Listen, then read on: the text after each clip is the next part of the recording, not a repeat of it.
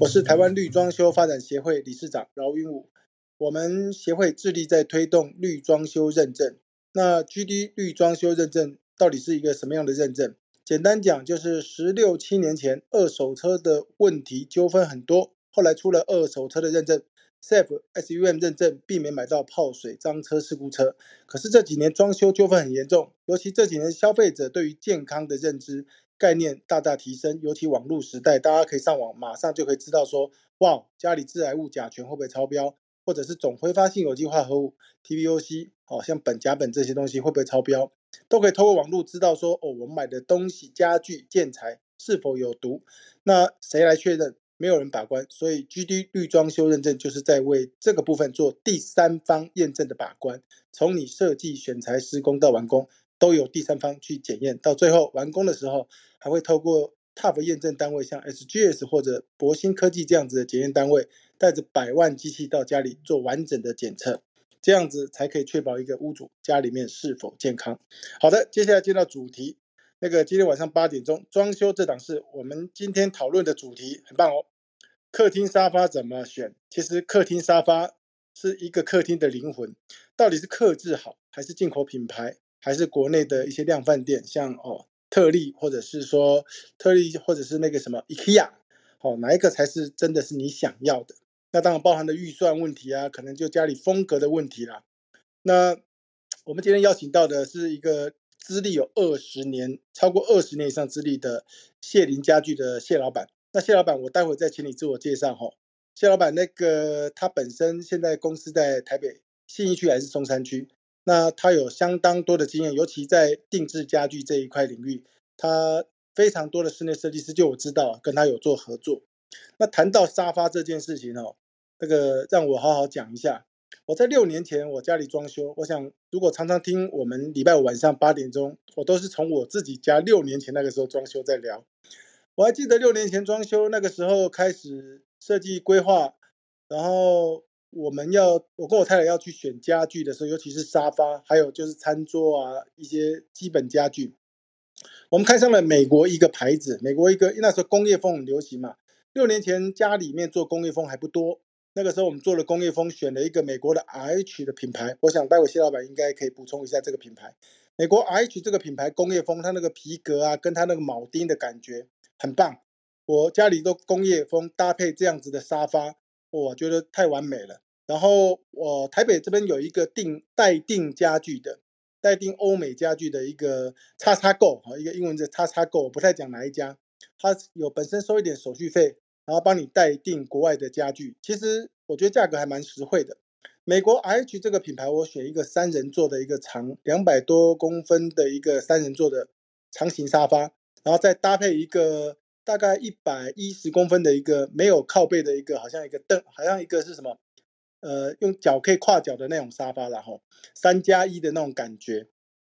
然后原厂的美国 H 是十九万八千块钱。十九万八千块钱，它那个沙发有一个特点，它沙发的四个角，四个角是滚像金属的轮子，小小的金属轮子，蛮可爱的，哦代表说好像未来可以滚来滚去。然后它沙发蛮低的，那我就觉得我跟我太太讲说，哎，我们家里未来铺木地板，那个轮子哈那么小，我那么重，如果到时候坐下去，我们这样，到时候一直这样长期这样做，会不会木地板以后就有四个凹痕呐？那是不是还要包东西，还要干嘛？变很难看了。本来我觉得那个那个脚架四个轮子，感觉那个架那个那个沙发架是很好看的。可是这样一旦包起来、保护起来，反而那个意味道就不见了。所以有必要吗？而且第二个问题是，我们未来铺完木地板，我们家里面难道你要当玛丽亚，还是还是我来扫？我们应该有买一个扫地机器人。那扫地机器人至少要有十五公分的高度吧？我们才让扫地机器人可以进去扫啊，然后它那个家具，它那个高度只有八公分到九公分而已，我发现不行啊，所以我们在后来我们在敦化南路找了一家上差家具哦，差风家具，它的工厂在林口，我就跑去跟他聊聊一聊，说，哎，我要定制家具，我要定制美国 RH 这个品牌一模一样，然后但是要一模一样哦，但是有几个部分要调整，什么要调整呢？第一个硬度要调整。我发现美国沙发那个坐下去，整个人陷在里面，哇，陷在里面人都快看不到了，然后再抱一个那个那个什么那个爆米花在看电影的看电视的话，我看我三年后可能就一百多公斤了。所以我当下想到之后，我觉得不行，我的沙发要硬，我不要那种一坐下去陷到里面的。因为那，美国原厂的沙沙发真的有够软的，所以我就要求它的那个硬度，沙发硬度要硬。第二个部分，我要地高度是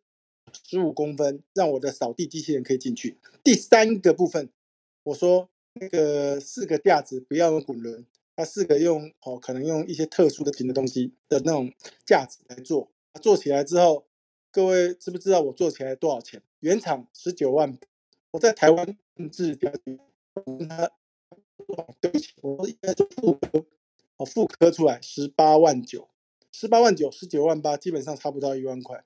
买一个原版的跟我复刻的，既然价钱差没有很多，当然我选的是美国，呃，是那个意大利的小牛皮的沙发，是选我自己喜欢的。不过我自己觉得还蛮划算的啦，因为我我是找到了我喜欢的样式，那个品牌，但是我用复刻的方式达到我想要的要求。所以我自己家里本身我用定制的这种沙发，我自己觉得蛮好的。那不知道每一个人觉得怎么样？这个待会有机会大家可以分享。那当然进口品牌是另外一件事啊。进口品牌有的现在国内的很多品牌都不错。那当然有些人，我常常看到一些豪宅，就是 Ralph Benz 罗浮宾士的这个品牌，哇，还有呢 Armani Casa，我这些品牌动辄几十万上百万的沙发，哇，我都常常看到。可是我也知道地保，我有发现有地保的案子是用。罗浮宾治沙发复刻版啊，我也我也看过在地堡里面哦。好，那至于说量饭店 IKEA，基本上当然比较不会出现在这种豪宅里面了。量饭店 IKEA 的特例的，他们的东西现在美观度我觉得也很棒，也很漂亮。那可能适合的族群是哪些族群？今天我们邀请到谢林家饰谢老板来跟大家做一个简单的分享，跟专业客观的分析。嗨，谢老板，自我介绍一下吧。谢谢我们理事长哦，也谢谢小五哥哦。那大家好，我是谢老板哦。那我们其实谢林到现在已经也二十五、二十六年哦。那从早期以前哦，像大家都是所谓的呃家具店呐，所谓窗帘公司。那以前可能我们最就如同最早期的时候，可能我们装潢房子可能就找一个包工啊，然后找一个可能木工啊。可是慢慢的演变到现在。我们去找房子的同时，甚至于我们在买房子的同时，我们就想到一个非常重要的角色，就是所谓的设计师。那也就是因为这个样，其实包括你在买沙发、买家具，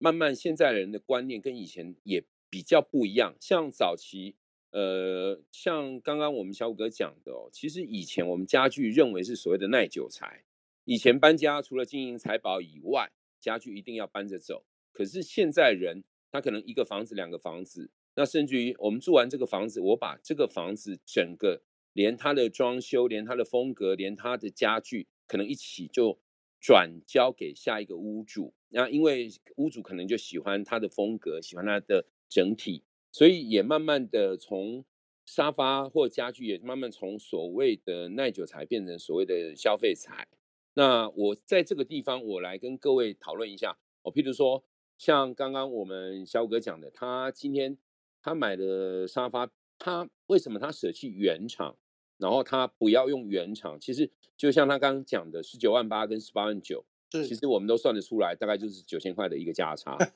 对 对，那为什么我现在舍弃了？哦，我我不要用哦，我们所谓原原版沙发，因为他可能喜欢是原版沙发的型，可是你牵扯到一个问题，原版沙发事实上不适合你家。啊，不适合的东西买来，就是说，我们常常觉得说啊，这个东西好看，可是好看买来最主要你要要好用，所以我们在跟客人去介绍，哦，譬如说你要买沙发，你要买任何呃属于你家哦家具的产品以前，我们会建议你说，当然哦美观很重要，可是有一点要实用，因为你每天要用它。沙发你可可能每天或坐或躺或卧，你可能就是这个沙发。呃，沙发也从早期以前就是啊，乖乖乖乖的规规矩矩的坐在沙发上，可能小孩坐坐在长沙发上，所以早期我们台湾的沙发都是一人、两人、三人坐。我们以前卖沙发卖家具的时候，沙发都有一个定制的一个哦，譬如说怎么去贩卖，譬如说好一二三三人座的呃，我们家买这样叫一整组，一个 set 就是要一人座、两人座、三人座的一个沙发。可是慢慢的，其实那在那个过程里面，我们拆价也很很很很好玩啊。像一加二加三是不是就六？对。然后我们那时候的做法，假设一组沙发是九万块，那你现在买的是一人座，一人座的话就是一个人座加一个扶手，所以是两等份。然后两人座的话就是两人座再加一对扶手，所以是三。那三人座的话就是三个座位再加一对扶手是四。所以以前是这样的方式去换算，可是这个这种方式现在已经慢慢的完全跟市场上来讲比较脱节，因为现代人坐沙发，那可能不是一人坐、两人坐、三人坐，然后像 L 型沙发从十几年前开始流行，然后现在也慢慢的不一样，像理事长家他的做法就可能是一个三人座，然后加一个所谓的辅助椅。对对对对，对，那那就是所谓的辅助椅。那也有人叫脚椅，那比较长的我们通常会叫辅助椅。那辅助椅的优点呢？它就是怎么样？因为没有背靠，没有背靠就是怎么样？视觉感比较漂亮。哦，对，哦，对，所以专业哦。对对对，所以一般来讲的话，那这两年呢，像早期，哎，像理事长买的是美式沙发，因为理事长个儿比较高，哦，身高将近一九零。那你要买美式沙发，可是你美式沙发买了，你又觉得说，哎，心里又觉得说，哎，奇怪，我明明已经一九零了，坐到美式沙发里面去，又有点小鸟依人的感觉，为什么？坐进去的感觉，好像整个人都陷进去了。没错，哦啊，说真的，他美式沙发有一个好处，就是好像说，哎，躺到床床上的那种感觉。可是缺点是，假设啦，像大家如果有点年纪的话，你在上面追剧或看完一部电影起来的时候，可能腰酸背痛，甚至于要爬起来，要说，哎，老婆帮忙一下，帮我拉一下。为什么？因为它真的太软了。是，对。会有这样的一个问题。呃，这个部分我可以先打岔问一下吗？哦，没问题。为什么美国人不会腰酸背痛？我们我们会腰酸背痛？其实应该这么讲啦，因为就美国人来讲，电视它是他们生活的一部分。哦，电视是他生活的一部分，所以你可以发现，美式沙发跟所谓的意式沙发，或者说我们欧洲型的沙发，基本上。那种感觉越来越不一样。早期我们买美式沙发，其实不像理事长讲的是买工业风。以前最常买美式沙发是买乡村风。哦，对对。以前还有所谓的伊莎艾伦，可是伊莎艾伦，你去美国，它这个品牌还在。可是现在在台湾，你就看不到伊莎艾伦。对。因为他他就觉得，好像第一个，台湾走乡村风的人越来越少。好，这一点。第二个，沙发那么深，大家一般来讲接受度慢慢觉得说。好像比较不实用。第三个，它很占室内的空间。是的，嘿，所以其实应该这么讲，我们在做定制沙发，或者我们在买沙发的时候，我我我跟各位提出来，第一个就是设计风格啦。是设计风，对对，因为你这个设计风格，像很多人其实在做室内装修，三 D 图一出来的时候，就开始在配置沙发。以前是。设计师只要把图画好，把整个室内都弄好的话，把这个东西就交给屋主，然后可能整个东西都快好的时候，屋主才开始哦去想我要买什么样的沙发，选什么样的窗帘，然后配什么样的颜色，那是早期的一个思考模式。现在几乎三 D 图出来的时候，包括沙发的型，包括里面的东西，像我们有时候搭配设计公司，我们都要准备一些图档，是让设计师可以套到我们所谓的。呃，设计稿里面去，所以现在的风方式跟以前的方式可能比较不一样。那为什么要定制家具？我跟各位讲哦，因为这个风格的问题。我想说，那有些人有可能说，哎，进口的这个型很好看，那可能受限于所谓的什么哦预算。那进口的也有可能是皮的，那可是我年轻人通常会比较喜欢用布的。哦，譬如说像刚刚理事长在讲，呃，罗浮宾士罗宾斯。早期只有做皮沙发，没错。可是他在三四年前，他开始为了迎合市场。以前说真的，你只要去 e n s 的店的话，不啰嗦，进去就是百万起跳。是。可是现在这两年慢慢的不一样，因为为了他迎合市场，因为他会发现，越来好像大家的选择越来越多。以前我们可能会喜欢用皮的，可是现在我们慢慢喜欢，可能会喜欢用所谓布布的。所以他大概在三四年前也推出所谓的布沙发，然后他也把价格压到所谓的百万以下，就是变成去迎合所谓的那个市场。那当然，刚刚理事长在讲的有一点没有错，其实哦，你会买 IKEA 的沙发，你会买，其实现在哦，所谓的量饭店的沙发是，呃，应该是不是说量饭店？譬如说你要去家乐福买沙发，或者去所谓的独立品牌买沙发，也许是有，可是现在越来越多所谓的电商啦，现在就是变成说电商去结合所谓的实体店面，去结合所谓的实体店面的也越来越多哦。譬如说他现在网络上。哦，譬如说，我们举个例子，有一些我可能也不要特别讲什么样的牌子哦，什么嘎咕啦、沙发先生啊等等之类。嗯嗯嗯。国内五年，这三到五年串起来所谓的电商，那电商它可能它的价格就是压的比较低一点，然后可是反过来讲，里面的材质哦，这个等一下如果大家想了解，我再跟各位来分析说，呃，差异在哪里？我想。我先简单呃跟大家分析为什么你要买定定制家具啦。是的，哦，那我可以第一个问一下那个谢老板，你刚刚前面有讲一个，我想再确认一件事，你建议一般如果找室内设计师规划全家的话，一开始设计图三 D 图出来的时候，就要把家就要把沙发基本上就要定稿，对不对？其实现在的客人，现在现在的消费者哦，现在屋主很好玩，现在常常是怎么样？那个三 D 图出来就是按图索骥呀，譬如说三 D 图上面是什么样的东西，包括什么样的沙发、什么样的茶几、什么样的窗帘，他有时候到最后看看来看去，他会发现，哎，以前的屋业呃屋主他会觉得说，哎，我自己可以来选家具啊，选到最后他有可能他来找我们的时候就说，来三 D 图上我要这组沙发，三 D 图上我要这组茶几，他就会顺着这样的一个方式。他就跟跟你说，我要这样的方式去做，甚至于连颜色，他说我为了记别记得，我要这个颜色，我要这个色彩，然后我要这样的一个搭配。有有时候，我觉得这样的一个趋势或这样的一个风格，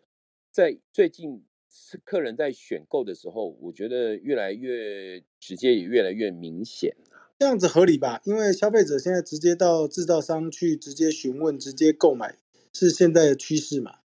对，这其其实，我觉我觉得这样来讲的话，也就是说，代表说，其实时代慢慢在变，大家也认为说，室内设计师在做整体的规划的时候，事实上他已经帮屋主去考量到哦，譬如说尺寸的大小，哦，譬如说颜色，哦，譬如说它的风格，譬如他就不会，也许你说罗浮冰室，那罗浮 fence 有些人就觉得罗浮 fence 的这个东西对我来讲太冷，或这个东西对我来讲，我觉得它变化性不大，那有些人可能。那反过来讲，如果你是小小家庭，譬如说，哦，我我的房子可能只有二十多平，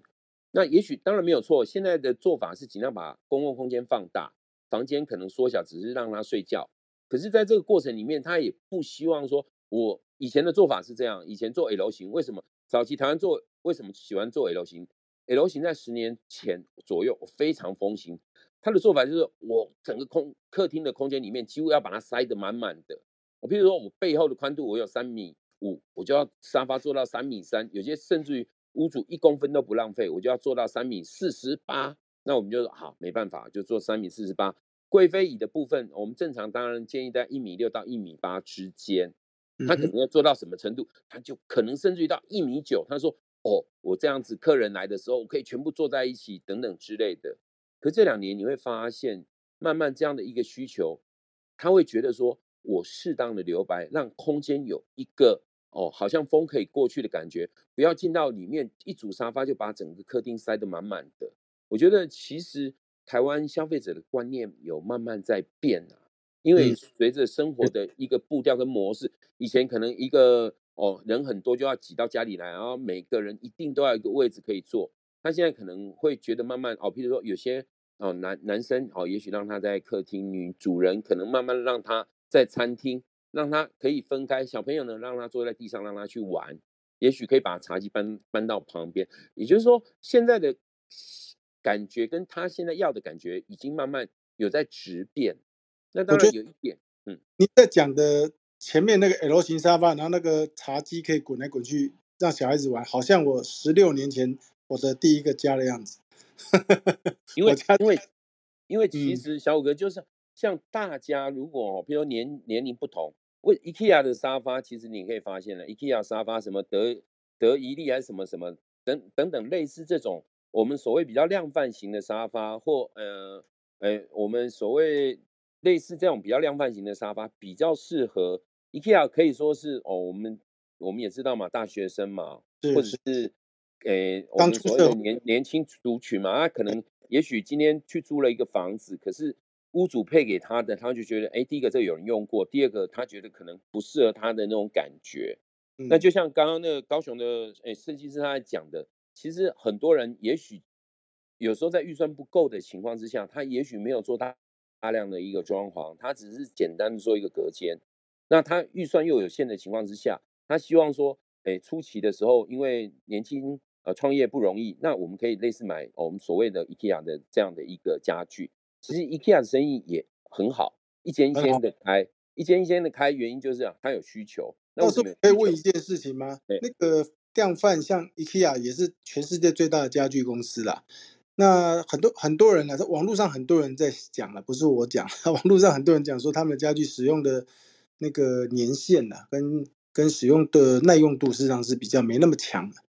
是不是？对啊，小哥讲一个最简单的例子，制造地是在全世界各地，还是主要制造地在对岸是吗？没有没有没有，我我们我们这样讲好了，IKEA 的它的。应该是这样，譬如说上下床，它上下床，你如果那个太胖或太那个，你千万不要让它睡上面，因为哪一天会有那，就是它的东西，就是 IKEA 的做法是这样，它到全世界去采购最便宜的。其实有时候我们不用去看它的那个布，你最简单，你把一颗抱枕拆开来，它的填装可能就不像我们的填装，像我们一般定制店，我们的抱枕是类似百货公司在用，我们是所谓的丝棉。早期还有用所谓的木棉，以前的木棉的做法是这样，你譬如说用久了，我们抱枕用久了是不是都会塌？哎，会整个里面这样好像瘦瘦瘪瘪的。那你只要以前的木棉，你只要拿到阳台去晒，拍一拍，打一打，那经过阳光照射以后，它会又蓬回来。那现在的做法比较稍微先进点，现在已经不用木棉，现在的做法用丝棉，丝棉是有点人造的味道。那丝棉里面的那个里呃里衬的话，比如说。我卖给客人一个可能一百块左右，哦，那已经算不错的。那 IKEA 他们可能就是有一些是类似回收，或有一些是类似他就去采购那种回收。呃，所谓回收是泡棉回收啦。哦，泡棉回原物料回收。也对，就是说，譬如说它比比较散的，有一些泡棉它可能也要打散。譬如说我们裁沙发有剩一些所谓的残料嘛，就类似我们在打残剂那样的。我们现在不是打疫苗打残剂吗？它有一些剩的料。他就把它收回来，然后把一些类似丝棉啊、泡棉那种，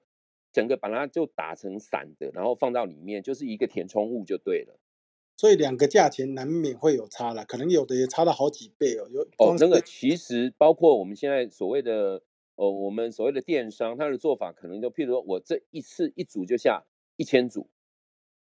那 IKEA 的做法就是到全世界去买，它可能会透过那个的方式，你去买到所谓的最便宜。可是其实大家也心里有底啦，对啦，因为那个价差真的差太多了。不过说实话哦，夏宝，我我倒是要讲，因为我去过 IKEA 也去很多次，那个两人坐的布沙发，两人坐的布沙发还可以压到四九九零或是三九九零呢，然后它造型还不差。说实在，那至于耐用度不耐用度，看到看不到里面嘛，那就不敢讲。可是它以美观度来讲还蛮厉害的。倒是因为因为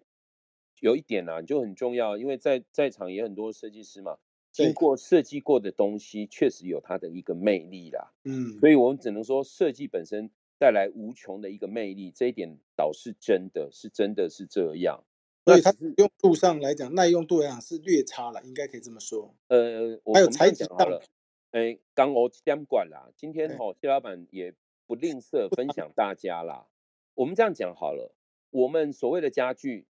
如果那种很高级品牌，他们可能是用铁架。哦，譬如说，我们就用 Rolf Benz 或有一些叫得出名号的，他们的骨架可能是以现在来讲是用铁架的方式，那那个那个可能更耐用。那一般我们在譬如说台湾的复刻家具，哦，我们讲比较好听是所谓的刻字化家具嘛，这种刻字化家具、复刻家具，我们用的是木头。那最简单的方式，我们这种所谓的高档定制店，一般来讲，木材木板一定用所谓的八分板以上。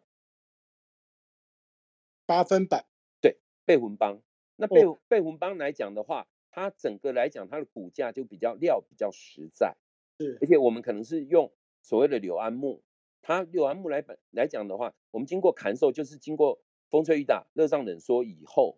它那个木头木质本身来讲就是比较扎实。是的，是的。所以类似我们这样的定制店的话，一组沙发基本上正常的店绝对都是十年以上的耐用期。包括有时候小朋友你可能比较小，会在上面跳来跳去的嘛。有些沙发你你去跳跳看，跳一跳你可能就整个骨架了。对，骨架它可能就你一听到啪一声，那恭喜你，可能你可以再换另外一组沙发。是沙发骨架，不是骨头了哈。OK。哎，对对对对，骨头。小孩子是没 啦，那大人大概没有人玩这个游戏啦。不要把那个，我们开个玩笑嘛，不要把沙发当战场嘛。那个那个当然是开玩笑的话。哎，谢老板，那我我刚刚讲说量贩店哈，定制沙发部分哦，一直我们忽略的进口品牌呢。品牌的进口品牌，它的单价有的这么高，啊，他们的优势在哪边？以你的经验来看，呃，我们很多人买国品牌吗？有有，我们举个例子啊，我们现在台湾比较常看到的显性品牌。像罗浮宾士是在大概十几年前所谓的显性品牌，然后后来有。一阵子流行阿玛尼卡萨，阿玛尼卡萨，对，然后像现在又流行所谓的 p o r t u n a Flow，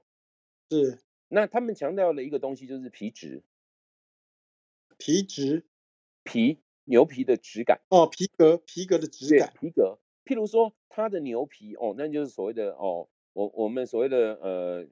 半本染或本染皮，是，那。可以简单讲是半本染跟本染吗？哦，其实我们这样简单讲，半呃本染皮基本上几乎就是没经过什么处理，它比较保留我们说牛皮的本身的原值。那反过来讲，你要这么好的牛皮，就是说你在挑皮的时候，第第一好或第一个比较少瑕疵，或第一个比较我们觉得说啊，它整个牛皮来讲是比较好的，可能一千件，他可能就选一百件。那这个一般来讲是所谓的我们所谓的呃本染，然后慢慢的牛皮再挑过以后，哦第第二个呢，我们再再做所谓的半本染，然后再来所谓的涂料皮。其实我们早期应该是说大概十几年前，那时候五谷还有百百上百家家具城的时候，那时候动不动一整栋哦，我们什么千平展场几万平展场的，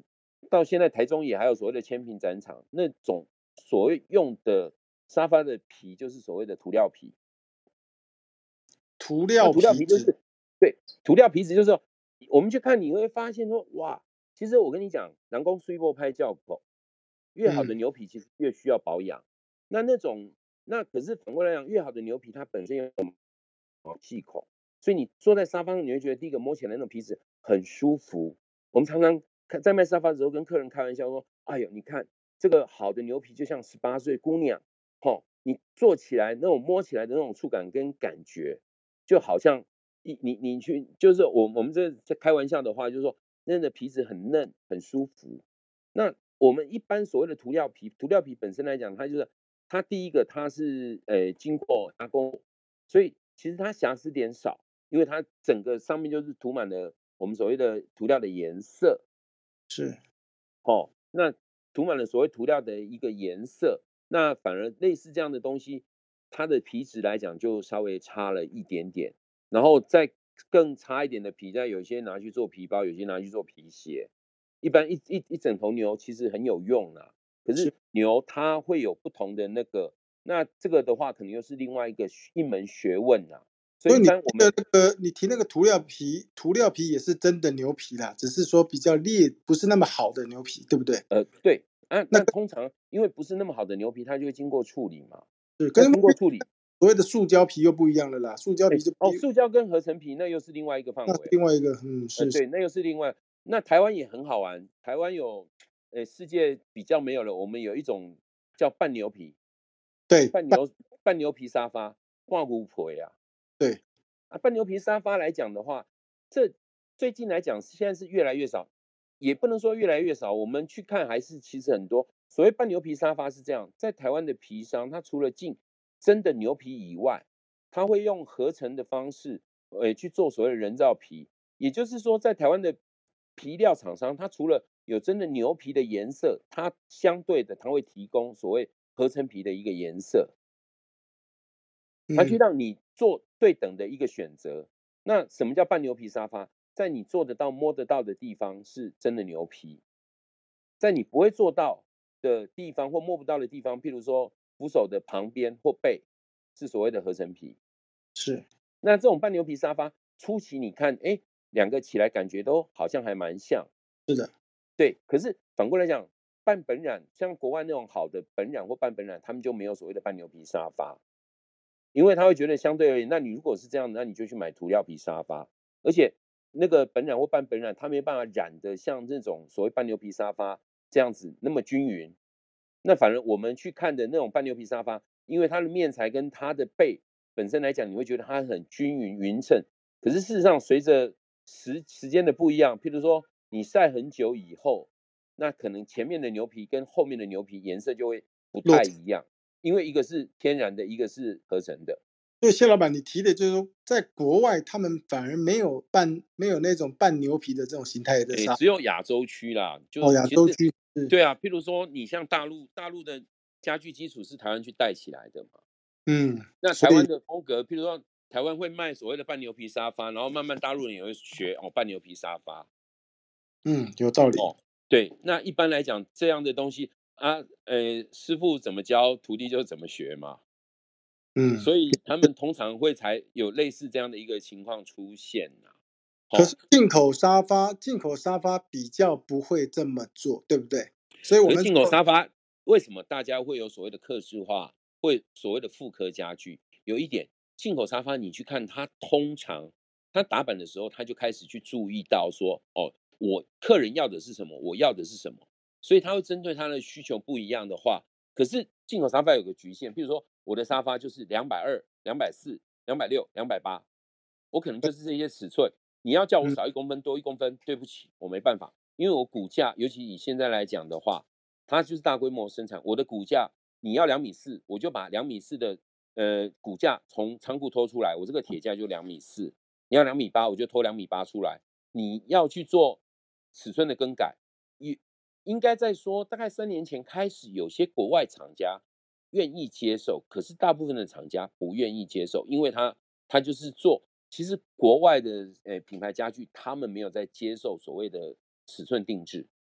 嗯，你可以发现，他不管在网络上，不管国外早期你去看米兰展的时候，我们台湾的家具厂商会最常做一件事，就是带两卡皮箱去，把所有的目录通通带回来。哦，不是偷带相机去啊？没有，哎，相机那个其实早期他会怕你拍，现在他欢迎你拍。为什么？因为很简单，他们以前去大陆，他在抓仿冒，然后大陆人那时候也很强势，他就跟你讲说，你抓我仿冒，我就不让你进来。可是这两年，他们后来发现，我能卖的，其实你越炒我这个品牌，譬如说，好，你你你来讲，早期台湾家具是从贝壳开始复刻开始。然后慢慢不同的品牌，哦，譬如说 B M B，譬如说 Polyphone，那你越抄我这个品牌，人家是不是就开始朗朗上口？哦，你家家具是用什么？明明就是复刻了，哦，温刀使用 B M B，温刀使用哦 Polyphone，温刀使用。哎，现在大家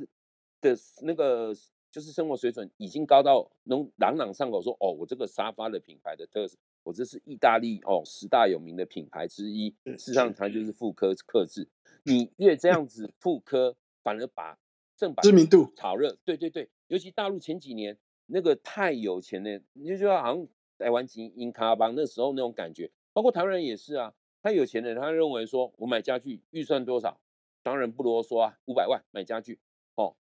啊有有钱的时候，那他你越去炒作的时候，无形之中，以前谁知道什么是 B N B，谁知道什么是 Portona Flow，谁知道什么是卡西娜，谁知道什么是 Flexphone。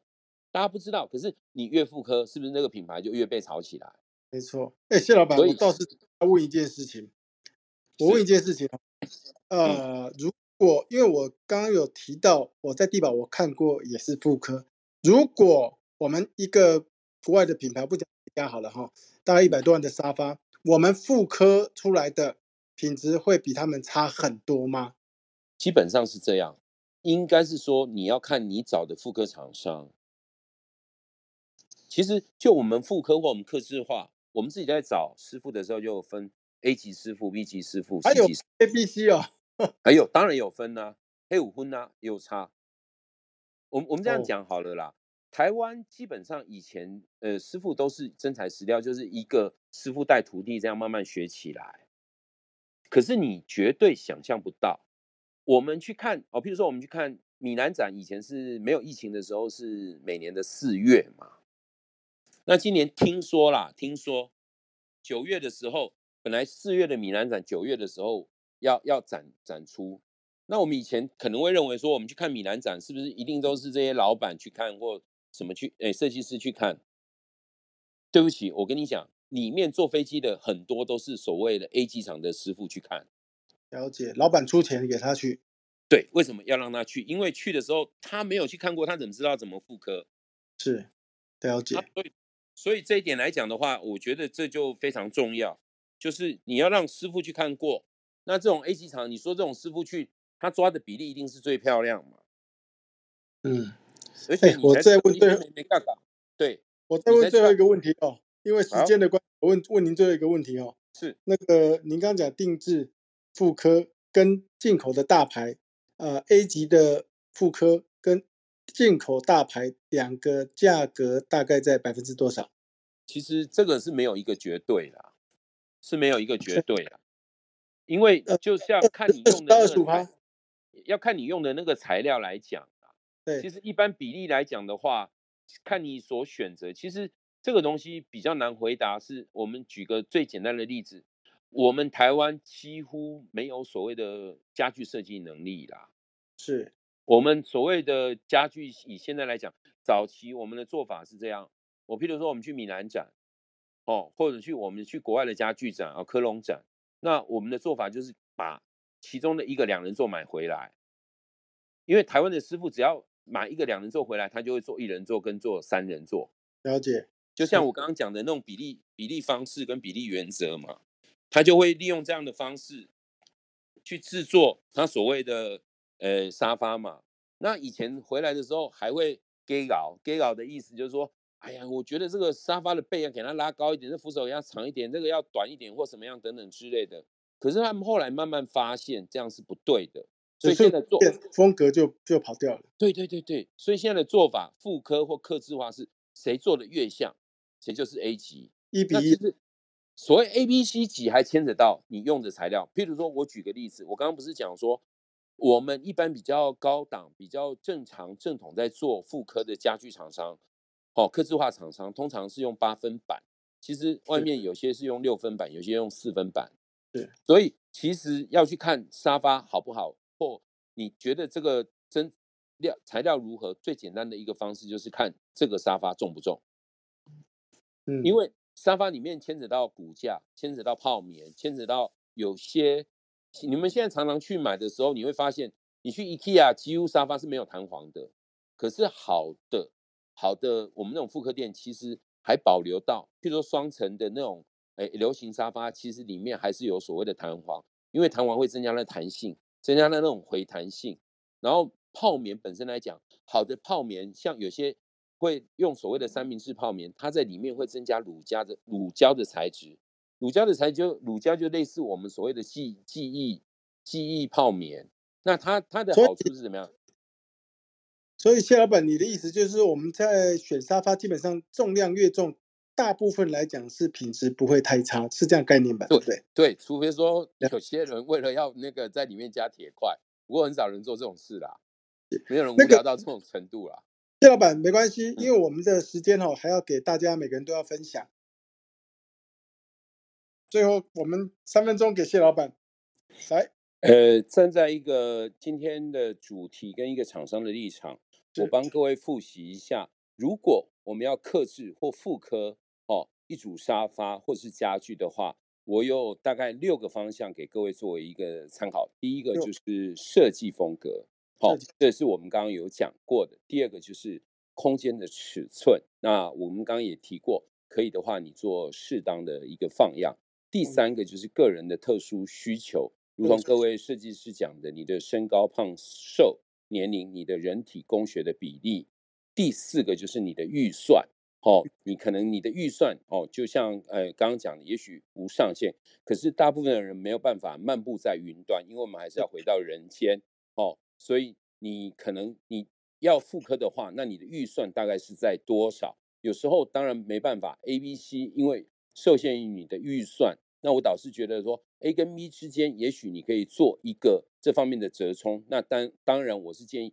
呃，厂商这方面的话，我们我们可以诚实，诚实跟客户去做告知这样的一个动作，因为没办法，你有预算上的一个考量。那我觉得大部分有品牌的厂家，他也会很诚实的跟你讲，哦，你现在是属于比较 A 级或比较 B 级的。然后最后，呃，第五项的话，我是建议说你在材质上的选用，譬如说你的面料，譬如说你的填充物，那你希望软一点、硬一点，哦，那希望你的布是纯棉多一点，还是人造纤维多一点？那譬如说现在有一些比较特殊防过敏哦、防猫抓哦，譬如你有养宠物。其实这些店家都可以在这方面尽量去配合你。第六个，也许你有风水的考量，你把 bungo 球推出来，那你觉得这样的一个风水是最棒的？那今天我想大家都享受一个好风水。最后，呃，建议各位每一天可以上我们谢林家事的一个 FB，谢是香榭大道的谢，林是凯撒林的林，一个玉字旁在一个树林的林。我们每天有不同的美学，然后不同的。在家事方面的一些知识跟观念，可以跟各位分享。那我想今天很开心，呃，理事长让我们有这个机会，能跟大家在线上去分享如何去克制或妇科定制属于你自己的一个家具。我想可以的话，我们会一生一世跟各位陪伴在一起。那今天谢谢各位，呃，设计师也谢谢各位一起在我们旁边分享知识的。呃呃，各位我们的好朋友，谢谢。好，感谢谢林家是谢老板哈。如果大家觉得不错的话，也欢迎就直接 follow 他了哈。那个上他的这个，也上他的 FB 去按赞哈，看一下谢林家是他们里面的这些影片呐。我也稍微做功课，看他影片然后看他的一些一些报道，我觉得相当不错哈，相当有经验的一个一个，而且有热情、专业度。哦的这个谢谢林家是谢老板，那最后也感谢大家的参与啊。然后我特别最后要讲，因为我刚刚听各位讲一讲，其实进口品牌我也是觉得不错，但是我之前就是沙发进口嘛，然后我的餐桌也是进口，我买一套餐桌跟也是同样跟我沙发同一个品牌，结果沙发来了啊，坐船呃那个沙发是是那个啦，那个国内的那个定制，然后那个餐桌跟。椅子、圆凳子是直接买美国 RH 这个品牌，快四个月吧进来了之后，因为刚好要遇到过年嘛，我要请全家人要准备要吃饭，就快过年喽。一个前一个礼拜，那个沙那个家具那个什么呃那个那个餐桌已经来了，结果来了之后，它底下的铁柱的脚架没有来，铁柱的脚架没有来，他把一整块两百一十公分、一百一十公分宽的桌板。就这样放在我家，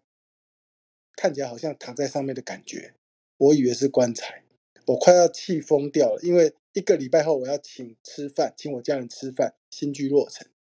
结果那个那个代购的厂商他也很为难。我说不管怎么样，后来我第二天我自己跑去外面随便一家家具商，我去买了两万多块钱的铁件脚架，叫他暂时先帮我帮我先当做那个暂时支撑了，因为他只有来桌板，然后。各位知不知道他的铁件的脚架多久才来吗？四个月后才到。四个月后到之后，他们再来帮我把它换换回去。然后我之前买两万多块那个脚架，他们自己吸收，所以还不错啦。哦，所以不过进口品牌的确有这个问题哈，